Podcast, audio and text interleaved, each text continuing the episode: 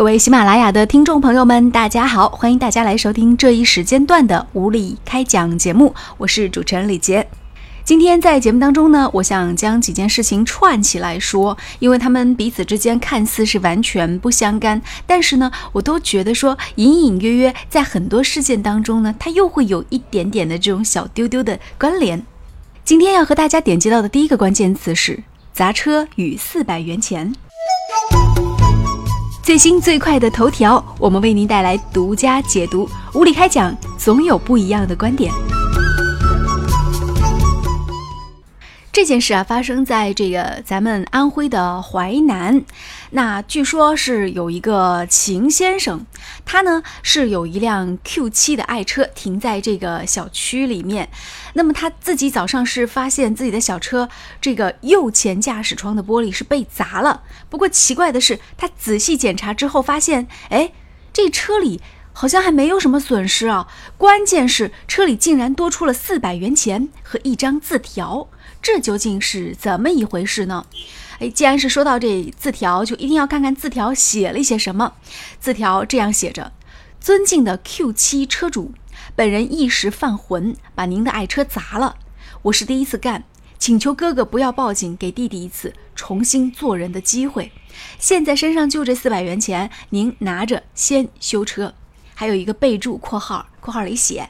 我做生意赔了，想偷点本钱，但砸完我就后悔了，日后定当重谢。署名是一个犯错的人，这个“定”字还写错了哈，“定”字。然后我们看到这是一个用圆珠笔，然后好像感觉像在一个香烟盒子上面写出来的字。当然和这个小纸条一起留下的还有真的是四百元钱。这秦先生呢也是一时有点蒙圈呐，他就拿着四百元钱，拿着这个字条。直接做了一件非常决绝的事情，上派出所报案去了。现在呢，据说当地的派出所已经是介入调查了。这件事情呢，可以说呢是一时激起千层浪，在网络当中啊，大家的评论可以说呢是简直都是口水堆里了。呃，有各种各样的声音，简单和大家梳理一下，有以下的三种不同的声音。第一种声音说。您这 Q7 的车主是不是也太不仗义了？人家这个修车的钱也给您留下了，是不是？您就不报警，然后自己去把车修了，不就完了呗？再说您车里也没有什么财务损失啊。呃，既然说这个贼他已经是回头了，回头是岸，您就不能大发慈悲吗？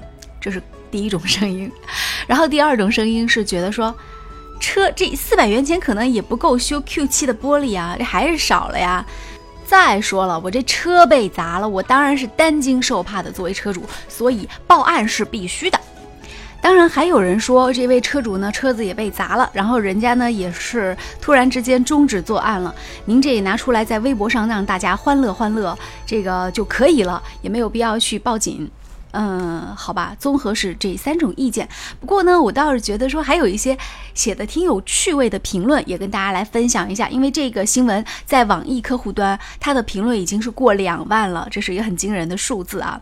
有人就说，一看就是有点良心的新手，不过还好，可以改邪归正。还有一位朋友呢，写的非常的真挚。这位朋友说，四百元钱真心不够，大约车主心里也是憋屈才报警。大清早用车，玻璃被砸，赶上要是急着上班，肯定气得要命。也许心虚我就算了，但如果是我老婆，一定会选择报警。当然呢，我们还看到这样的一种声音：这淮南人做事儿不讲究，人家已经幡然醒悟，主动留下四百元钱。最主动的是主动承认是图财，不是图其他原因砸车，说明此人良心未泯。做人呐，留下一线。生机吧。不呢，在网络上，我觉得也是有人一不小心把实话说出来，就像我这样总是一不小心就说实话的人。因为有一个人朋友说，他说这个砸车的人可能是第一就是砸开车窗进去，发现没有偷到什么，但抬头一看，发现几个监控摄像头正对着自己，这个倒是有可能的。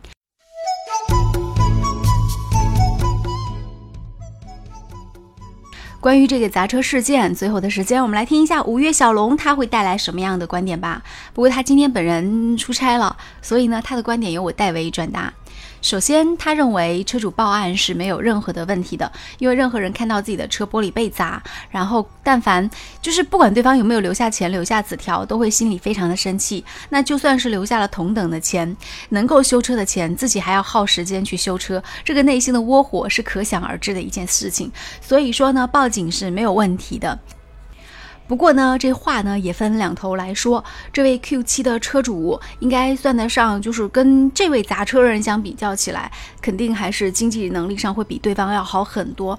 所以，呃，江湖上有一句话说，有的时候道义有道，然后该出手时就出手，该给人留一条活路的时候就留一条活路。其实真的有一个可能性，就是如果他这次真的是没有报案的话，世界上就会有一个终止犯罪的人，然后就多了一个好人。但是。他报案了，然后公诸于众了，把那个人给逮起来了。那也许社会上就会从此多了一个对社会有怨念、有愤恨的人。嗯，这是五月小龙带来的观点。不过呢，我觉得更重要的是五月小龙先生在后面要讲到的一段话，就是呃，这位砸车的人，他其实虽然说呢是已经就是被这个车主给报警了，然后呢就是说已经立案了。但现在这个事情呢，已经是发酵到了网络，而且就在这两最近这两天，应该是微博当中的头条新闻，呃，绝对的 number one 的头条。因为从这个评论量，然后就是点击量当中来看，都是头条。所以我觉得他如果在家里自己有去看到各种评论的话，应该内心也是会。呃，很忐忑吧，很很有意思的一个一个心境。一方面会有一些人在跟他讲说你做的是错的，但另外也有一方面，有一些人可能也会为他仗义的说两句。所以五月小龙的观点就是，他有可能还会因此而受到了感染跟洗礼，而这种感染可能更多是来自于在微博，还有在微信，还有在这个就是各个新闻客户端的下方就对他评论的一些人，因为。他会发现评论有不同的声音，而不同的声音也会让他的内心就是对自己更加的清晰起来。好吧，最后来说一小丢丢的这个与众不同的地方，就是，嗯，五月小龙先生还有另外一个观点，他觉得这个事情也不能简单看成是一个就是砸车报案这样一个事情，或者留四百元钱，嗯，因为这个人将这个字条写在一个香烟盒上。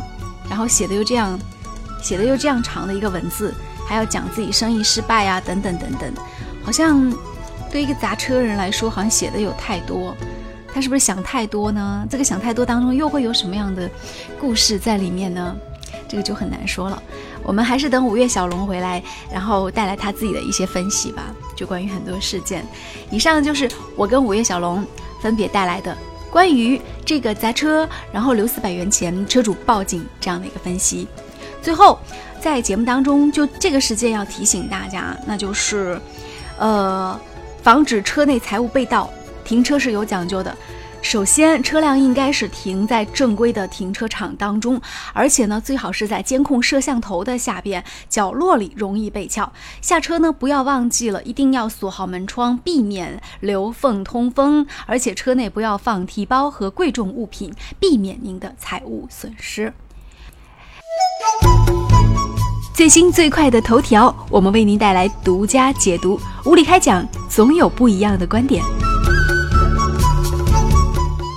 嘿，既然是说到了砸车，其实让我想到另外一件事情啊，也是最近这段时间出来的一件事情，不知道大家有没有呃一些相关的了解和认知，就是这个天津有一辆宝马车的车窗也是被砸了。那就是在，应该也就是在昨天吧。那这个砸车是怎么回事儿呢？昨天上午的十点多钟的时候，五月十七号，当时室外的温度接近三十度的高温，在天津发现了一幕险情。有一个年轻妈妈准备带女儿出门，后来下车取东西，为了哄女儿开心，就顺手将这个车钥匙给孩子玩儿。谁知道呢？两岁的女儿拿起车钥匙就乱按。期间呢是碰落了锁键，轿车是自动的落锁，小女孩反锁在车内。两岁的小女孩啊，没有备用钥匙的妈妈只好求助消防人员。最后呢是用了一个方式把女儿救出来了，是什么方式呢？哎，本来想的是把那个车门给打开，最后打不开嘛。然后小女孩脸已经涨得通红了，最后呢就改用了破拆工具将车窗破开，那轿车车门打开，母亲才将小女孩顺利的抱出。所幸小女孩没有大碍，家长安抚了一会儿，情绪也很快平静了。同样是砸玻璃，但是一个呢是为了盗窃，一个呢是为了救人。可见这个玻璃在生命不同的时刻，我都突然在想，这个玻璃其实它是真的是被人赋予了很多不同的情感。有时候它是就是嗯在那里挺碍事的，所以我必须要砸掉你，我才能把小孩救出来，是为了救人。但有的时候就是为更多时候是为了保护我们的生命财产安全，所以有一个玻璃在那里。嗯，其实这个年轻妈妈之前的时候，她可能也是不太想让自己的这个轿车玻璃受到损害。所以没有第一步采取砸玻璃。要是早点能够想到的话，我觉得也不用等到消防队员赶过来，然后来砸玻璃。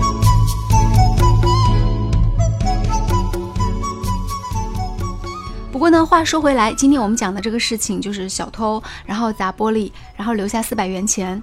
很多人说，在这个事件当中，觉得这个贼他还是多少有一点点良心，所以道义有道，自己做错了事情还知道去补救一下。尽管说这个补救呢，可能就是让车主也没有很满意，还是选择了报警，但是他多少也是想到了要去补救。所以事后补救有用吗？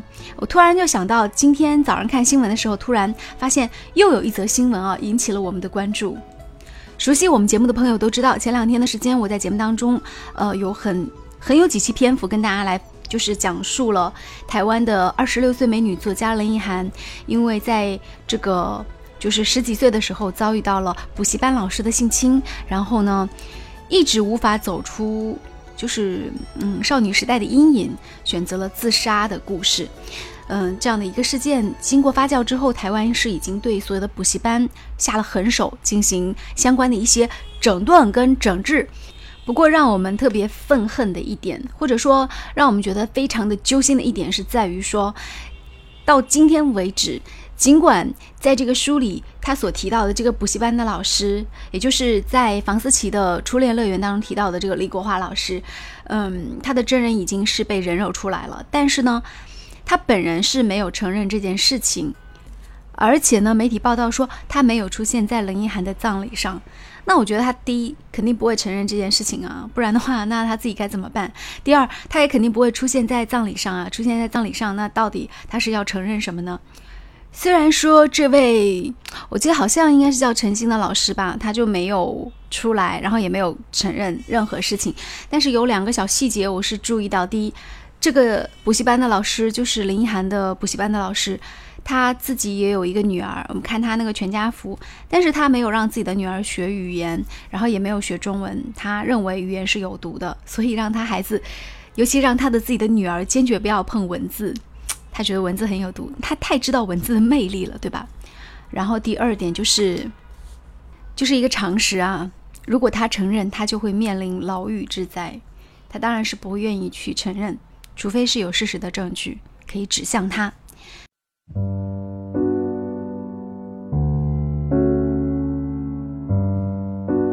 嗯，他虽然没有承认，但是台湾的这个社会现象却已经是被。大家就是知道了，通过这一次的事件，那么就在今天早上，我看到有一条新闻，是说台湾有一个补习班的著名老师再次被曝性侵女学生。那么他呢是在本月的八号，也就是五月八号，在台北市，然后一个公园当中自缢身亡，被发现时已经没有生命的迹象。这个老师他的名字叫许立忠，他生前曾经也录影片给前妻跟孩子，然后希望能够就是避免自己的这个家里人受到伤害，但是他没有透露自己要寻短见的原因。现年四十三岁的许立忠，二零一五年被控带年仅只有十四岁的女学生到汽车旅馆发生关系，事后呢是赔了大概是六点六万新台币，人民币一点五万元和女学生和解。法院认为他呢有悔改的迹象，于上月轻判四个月有期徒刑，缓期两年执行。不过呢，就在今年的五月六号，再有一名高中女生在校园论坛爆料，指控二零一六年暑假被许立忠性侵。警方也证实，五月八号凌晨，许立忠也将轻生的念头透露给前妻跟同事。嗯，在这个应该算是在缓刑当中的时候，又做出这样的事情，确实让人觉得非常的难以接受。根据公开的资料显示，那么加上台湾的这个补习班的管理混乱，老师用假名，所以资料显示，二零一六年台湾地区通报受性侵人数为八千一百四十一人，十八岁以下五千二百一十四人，占百分之六十四，熟识者占百分之七十四点六，这是被爆料出来的。我觉得冰山下面一角就是还有很多是大家不知道的。因为很多人都像，都像林一涵一样，根本就不敢讲。一旦讲出来，可能就是自己要告别人世那一天。所以从前面讲那个小偷留字条，然后留四百元钱，讲到这个事件，我就在想说，呃，那今天我们在后面看到那个事件当中，其实我就觉得那个老师用自杀来结束自己的生命，他也算是一种救赎吧，因为他觉得要结束这一切了。这也是一种担当吧，另外一种程度上的担当。那那个小偷砸玻璃的时候，后来留四百元钱，呃，尽管这个钱是不够的，但是我觉得他也是有一定的这种担当，嗯，就是想去做一些弥补，想去做一些补救的这种担当。所以，好，今天的无理开讲就进行到这里，和大家啰里吧嗦说了很多，啊，希望你能够继续支持我们的节目，给我们点赞，再见。